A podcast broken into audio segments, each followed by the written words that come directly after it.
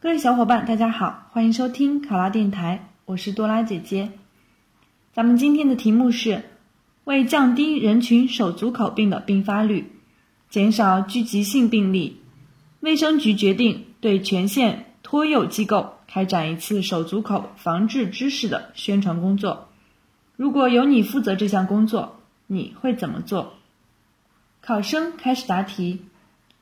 开展手足口病预防知识的宣传工作，有助于提升各托幼机构对手足口病的病理、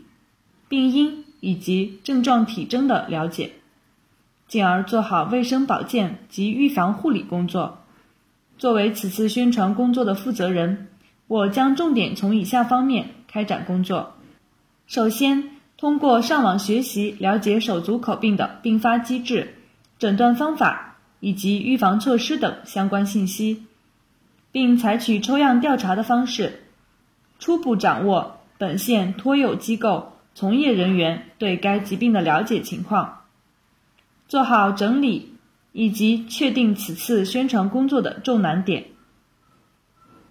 同时，成立工作小组，以座谈会的形式集思广益，确定宣传方案。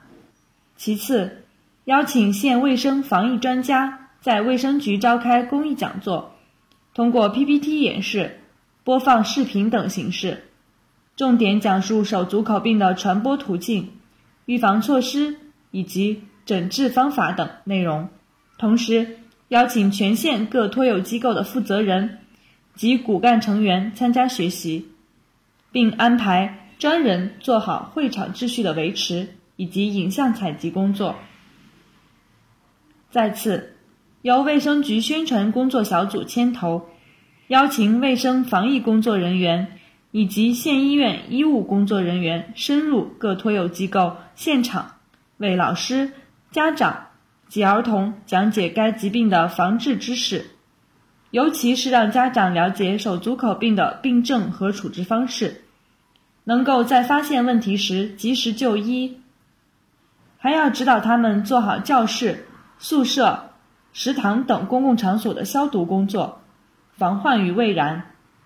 最后，在各托幼机构门口悬挂横幅，以提高相关人士的重视度，